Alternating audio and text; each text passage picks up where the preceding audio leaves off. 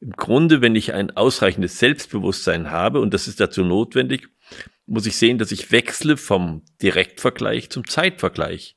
Das heißt, habe ich mich verändert, habe ich mich verbessert, verschlechtert? Das ist die Frage.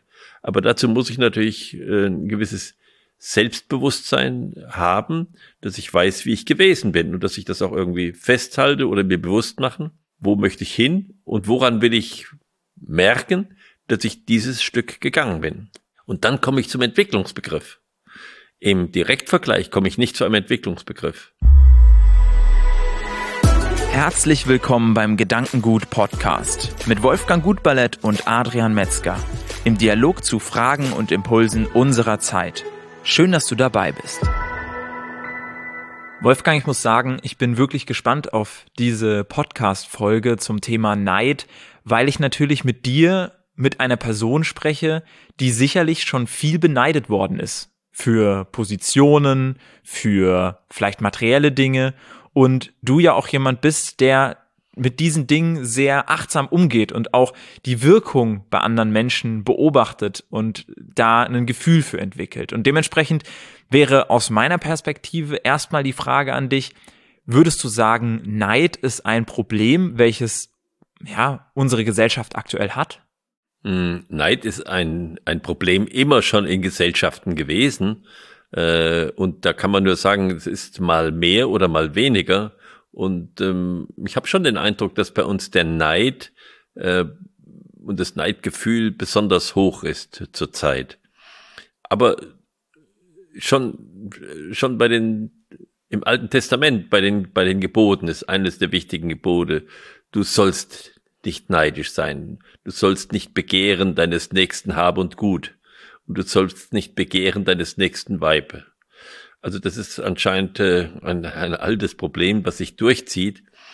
Und ähm, ich äh, habe mal eine, eine sehr schöne Diskussion äh, miterlebt mit äh, Sloterdijk, Peter Sloterdijk, und der hat eine interessante äh, Fassung gebracht und hat gesagt, ja, Neid ist überhaupt das Problem, hat er gesagt.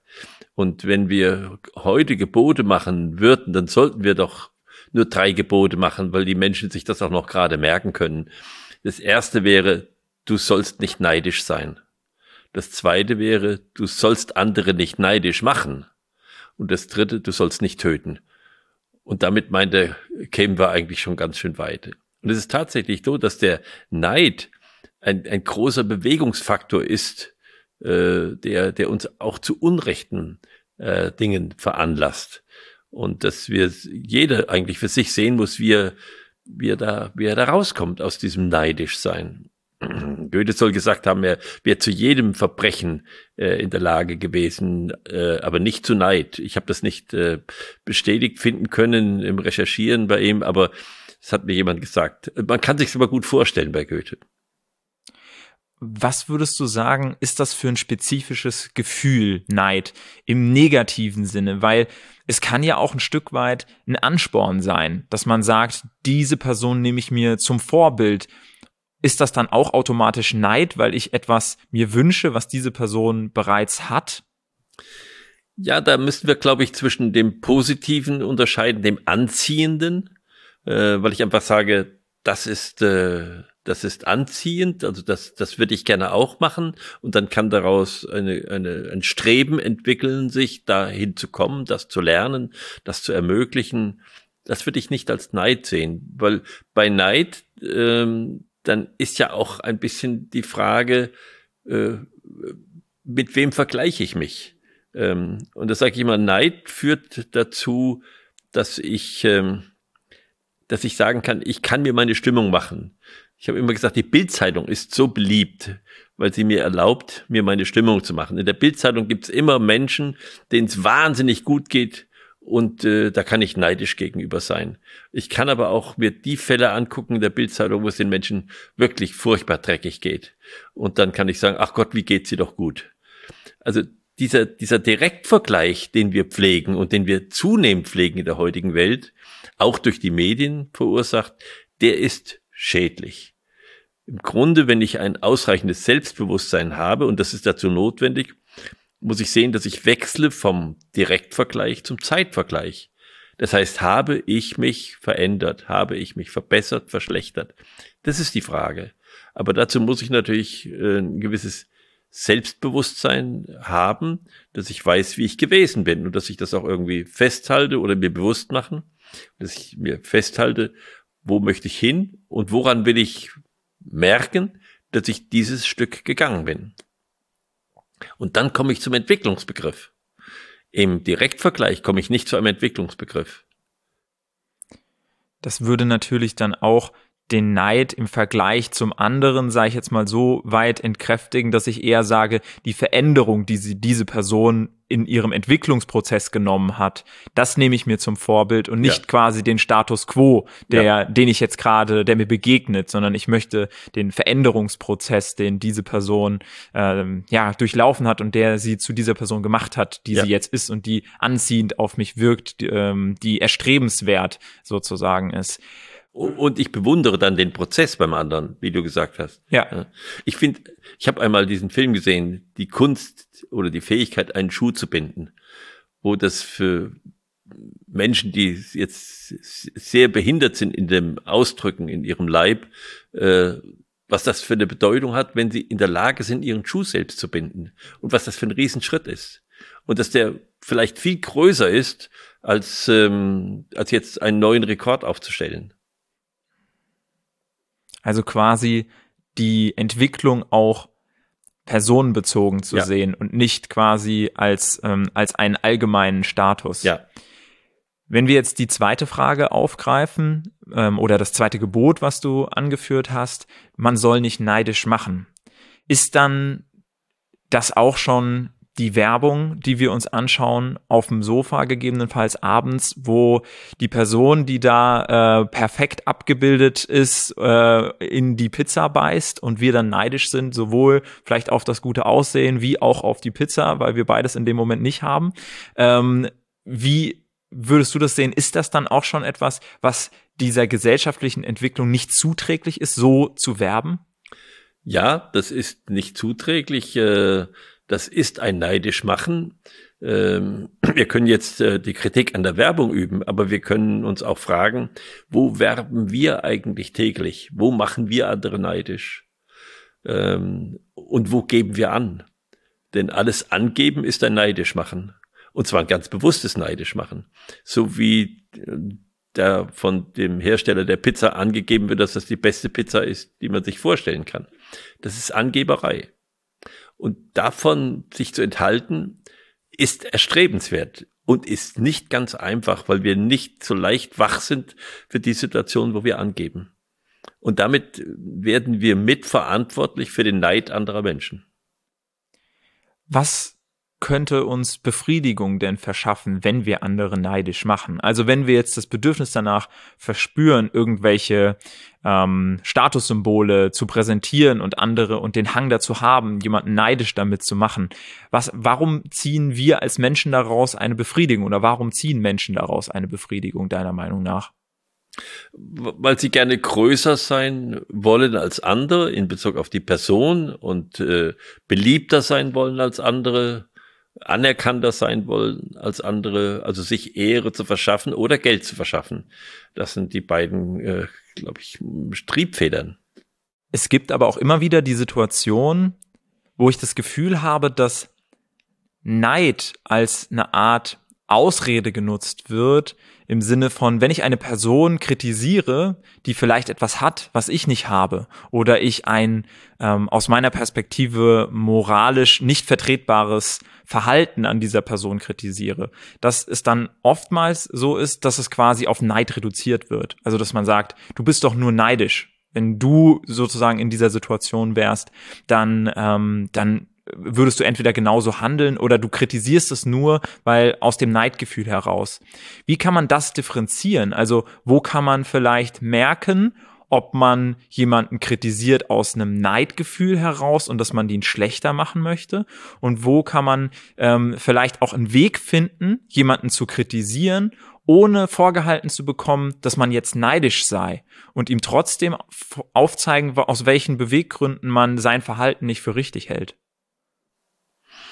Also ich glaube, ein Kriterium ist, dass äh, äh, man sich freut, dass es dem anderen gut geht und äh, dass man äh, in der Lage ist, das zu respektieren und dann sich die Frage stellt, äh, wenn wenn es mir nicht so gut geht, ähm, dann will ich ja nicht, dass es dem anderen schlechter geht, sondern ich würde auch ganz gern hinkommen und äh, was kann ich von ihm lernen? Was kann ich von ihm lernen? Und dann bin ich aus dem Neid raus. Mhm. Dann wird's für mich anziehend und dann wird's für mich ähm, eine Hilfestellung zu sagen kann, ja, man sieht, wenn man sich anstrengt, kann man dazu kommen. Und ich komme nicht auf die Idee, ihm ein Bein zu stellen, damit ich am Ende gewinne. Äh, und das ist ja im Augenblick im Sport jetzt, äh, äh, sag mal, hat man den Eindruck, kommt öfters vor, dass ich sehe, dass dem anderen schlechter geht. Da, dadurch geht's mir besser. Das ist dann eine ganz, ganz negative Auswirkung von Neid, äh, wenn, wenn ich so denke. Das kann man schon unterscheiden dann, hm. oder? Wo, woran kann ich erkennen, wenn ich derjenige bin, der um etwas beneidet wird? Woran kann ich erkennen, dass jetzt eine Person eine, eine wohlgemeinte Kritik äußert, eine Kritik, die aus deren Perspektive nicht durch Neid getrieben ist und wo kann ich vielleicht auch erkennen, dass das jetzt eine Kritik ist, die mich bewusst runterziehen soll aus, aufgrund von Neidgefühlen? Also ich kann das schon merken, ob jemand mir sagt, pass mal auf, du könntest das noch besser machen. Oder bist du dir bewusst darüber, dass du damit äh, ähm, vielleicht auch unnötiges Aufsehen erregst, ähm, indem du das so machst. Äh, hast du mal darüber nachgedacht? Das ist eine andere Art, äh, als wenn ich äh, angegangen werde und sagt, äh, du übertreibst, ja, du übertreibst, du äh, gibst an äh, und äh, du machst andere ja neidisch oder äh, missgünstig. Äh, ich glaube, das kann man schon im Gespräch erkennen. Ob, ob dieses Wohlwollen da ja, dahinter steht ja, und das ja. für die andere Person. Genau. Mhm. Wo, wo würdest du äh, die Differenzierung sehen? Ähm, du hast jetzt beispielsweise einen Cabrio. Lange, lange Zeit bist du in deinem eigenen Unternehmen nicht Cabrio gefahren, weil du gesagt hast, das, das, das passt nicht zu dem Unternehmen, hast du mir mal gesagt. Ähm, jetzt fährst du Cabrio. Wo, wo, vielleicht kann man es daran mal so ein bisschen deutlich machen, wo war vorher der Prozess, wo du gesagt hast, ich entscheide mich jetzt nicht, das Cabrio zu fahren, und du jetzt sagst, jetzt kann ich, äh, kann ich endlich mal Cabrio fahren sozusagen. Ja, also es man hat ja einen Wunsch und man sagt, und, und wenn man sich das leisten kann, ich würde gerne Capri fahren. Ich, ich stelle mir das wunderbar vor durch diesen Wind und so. Ich freue mich auch, wenn ich mal auf einem Schiff bin, äh, äh, gar nicht auf einem eigenen, das habe ich nicht, aber irgendwie diesen, diesen Wind in den Haaren und, und äh, das mag ich sehr. Aber wenn ich dann schaue, wenn ich in einer Filiale vorfahre mit einem Cabrio, dann äh, passt das nicht dazu, dass ich hier was arbeiten will. Das heißt, ich bin mit meinem Wohlfühlen so im Vordergrund, dass die Gefahr besteht oder die Menschen auch verdächtigen, dass ich mit meinem Wohlfühlen mehr beschäftigt bin als mit meiner Aufgabe. Und deshalb bin ich äh, jahrelang äh, das gleiche Auto gefahren wie die Mitarbeiter. Interessanterweise, bis mir jemand gesagt hat, sag mal, wenn du das so machst, glaubst du, dass deine Kinder mal in das Unternehmen wollen, bei deiner Art zu leben. Und ähm, damit haben sie mir einen, auf einmal eine Idee vermittelt, dass ich eine Ausrede gefunden habe, dass ich ein schnelleres Auto gefahren bin, was ganz meinem, mir ganz gelegen kam. Ja. ja. Also so geht man ja auch mit sich raffiniert um manchmal und ermöglicht sich dann etwas ähm, und wägt ab. Also du hast völlig recht, das ist äh, etwas, womit wir immer wieder umgehen müssen. Und das ist, glaube ich, wichtig, dass wir das uns bewusst machen.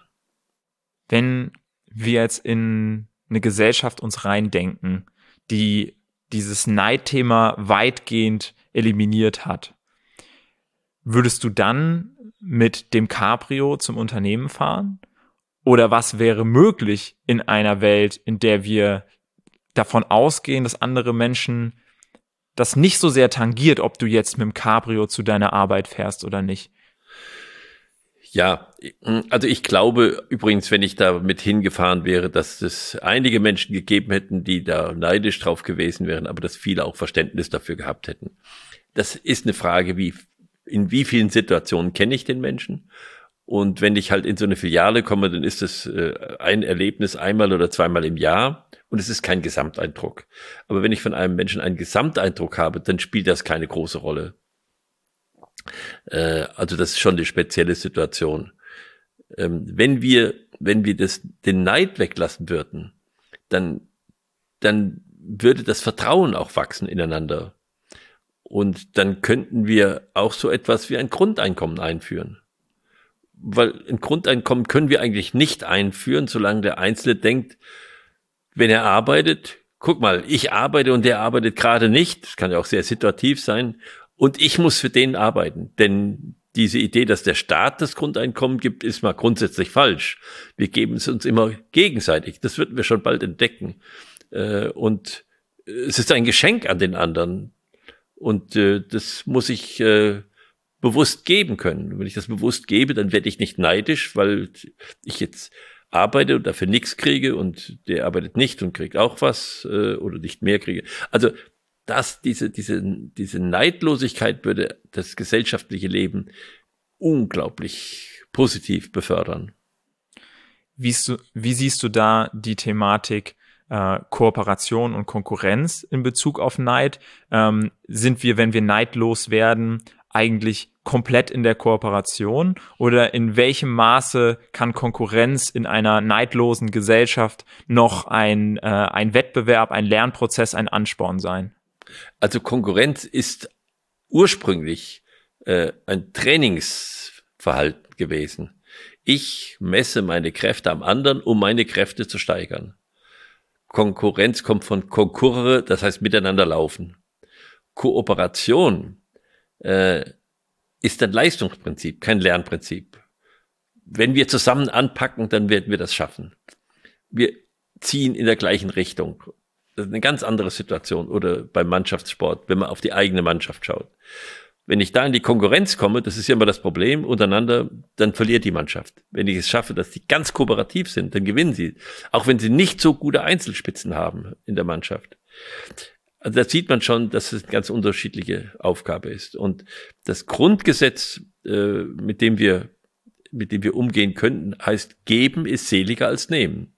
Das heißt, mitzumachen in etwas und mich hineinzugeben, führt zu einem ganz anderen Erfolg, als wenn ich sozusagen mich herausnehme und auf meine, auf meine Ehre oder meine, meinen Gewinn achte. Und da liegt äh, ein völlig klar offenliegendes Geheimnis, das wir aber nicht so sehr mögen. Hm. Vielen Dank, Wolfgang. Ich habe auf jeden Fall das Gefühl gehabt, dass wir äh, ein Bild zeichnen konnten von einer Gesellschaft, die sehr erstrebenswert ist, aber gleichzeitig auch aufzeigen konnten, was uns da im Weg steht und wie wir vielleicht das auch als Personen für uns entwickeln können, da mehr und mehr hinzukommen. Und ich muss schon sagen, für mich persönlich ist es auf jeden Fall sehr erstrebenswert, in einer Gesellschaft zu leben, dass wo der Neid entsprechend stärker wieder zurückgedrängt wird. Wenn du sagst, du siehst eine Entwicklung hin zum Neid, dann würde ich mir hoffen, dass wir da eine entsprechende Veränderung wahrnehmen können, dass es sich wieder in die andere Richtung bewegt. Können wir bei uns schon anfangen, ja. Genau. Und ich glaube, dazu haben wir äh, ganz inspirierende Worte von dir hören dürfen. Vielen Dank dafür und vielen Dank dir auch als Zuhörer, als Zuschauer, dass du wieder beim Gedankengut Podcast mit dabei warst. Schau gerne auch bei der nächsten Folge wieder rein, entweder eben beim Videoformat auf YouTube oder bei den unterschiedlichen Podcast-Plattformen sind wir auch vertreten. Wir freuen uns, wenn du beim nächsten Mal wieder mit dabei bist.